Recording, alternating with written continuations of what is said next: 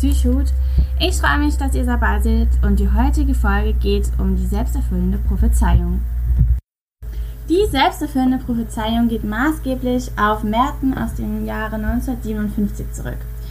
Er beschreibt, dass Annahmen und Vorhersagen über zukünftiges, also ein zukünftiges Ereignis, ähm, die Mechanismen von einem aktuellen Verhalten so ändern können, dass sich tatsächlich das ehemals angenommene erfüllt.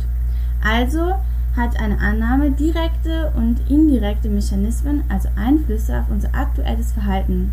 Dieses aktuelle Verhalten interagiert mit der aktuellen Situation und natürlich auch der Umwelt und beeinflusst somit unser Endergebnis des Verhaltens, also das Ergebnis einer Situation. Es kann also gut sein, dass sich die Annahmen, die wir am Anfang hatten, die aber nicht der Wahrheit entsprachen, sich im Nachhinein doch bestätigen.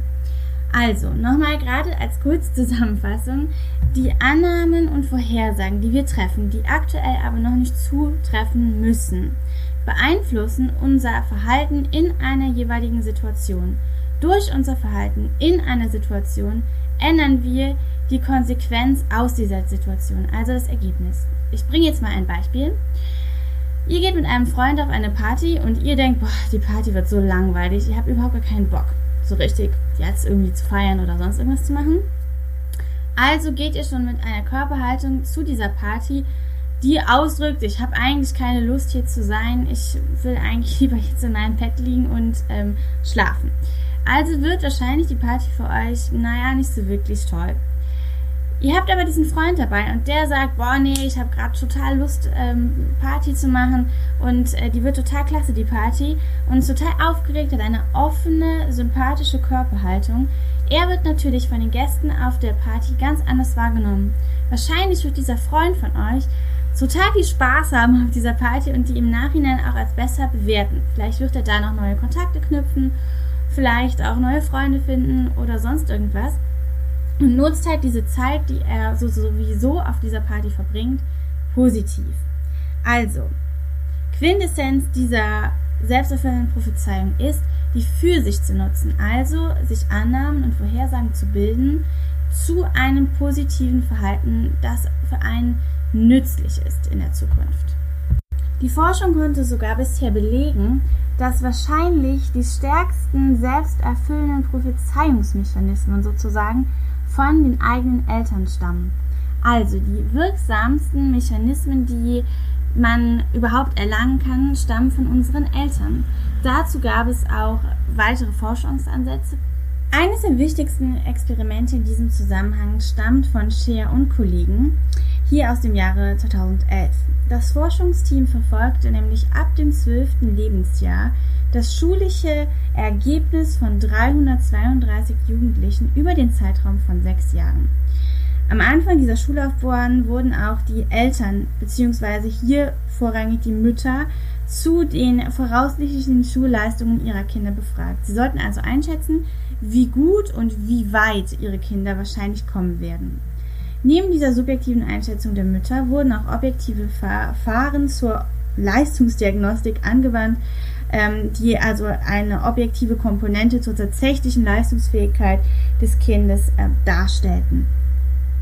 Ja, im Alter von 18 Jahren spiegelte dann tatsächlich die schulische Leistung jedes einzelnen Jugendlichen den Zusammenhang von objektiver Leistungsfähigkeit und subjektiver Einschätzung ihrer Mütter dar.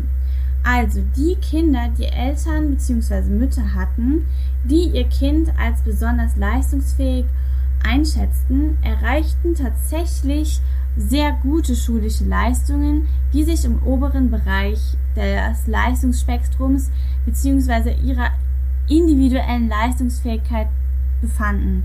Sie waren teilweise sogar noch besser als eigentlich durch die objektiven Tests hätte ja möglich sein können. Also man sieht hier, was für eine pushende Wirkung eine positive Einstellung zu einer Person, zu einer Leistungsfähigkeit einer Person haben kann.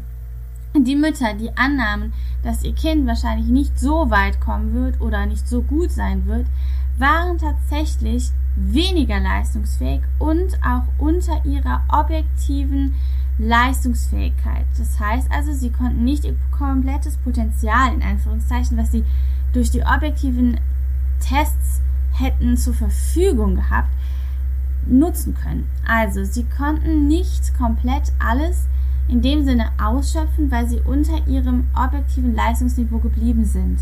Sie hätten also besser sein können. Dieses Experiment zeigt ganz klar, welche enormen Auswirkungen es haben kann, eine subjektive Haltung zu einer, einer Person oder einer Leistungsfähigkeit zu haben. Und das kann man natürlich auch auf sich selbst übertragen. Wenn man also selbst annimmt, man sei besonders leistungsfähig, steigt tendenziell die Wahrscheinlichkeit, dass man tatsächlich leistungsfähiger ist, als wenn man annimmt, dass man normal oder sogar unterdurchschnittlich leistungsfähig sei. Ich hoffe, ihr habt jetzt verstanden, welche Auswirkungen die selbsterfüllende Prophezeiung tatsächlich haben kann. Sie gibt es nämlich auch in die umgekehrte Art und Weise. Also, wie jetzt hier in diesem Beispiel genannt, dass die Jugendlichen schlechter waren, als sie objektiv hätten erreichen können. Diese Prophezeiung nennt sich dann selbstzerstörende Prophezeiung.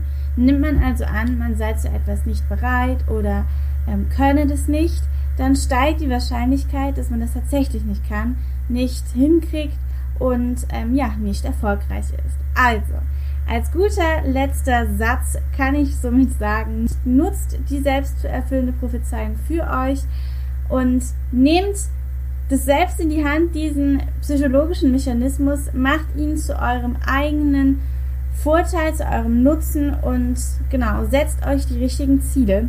Das ist sehr, sehr wichtig und ähm, betreibt sozusagen Hygiene in dem Sinne, dass ihr aufräumt, dass ihr euch klar macht, die und die Gedanken habe ich mir selbst gegenüber. Und das ist zum Beispiel auch auf, auf schulische Leistungen bezogen. In diesem Fach bin ich gut, in diesem Fach bin ich nicht so gut.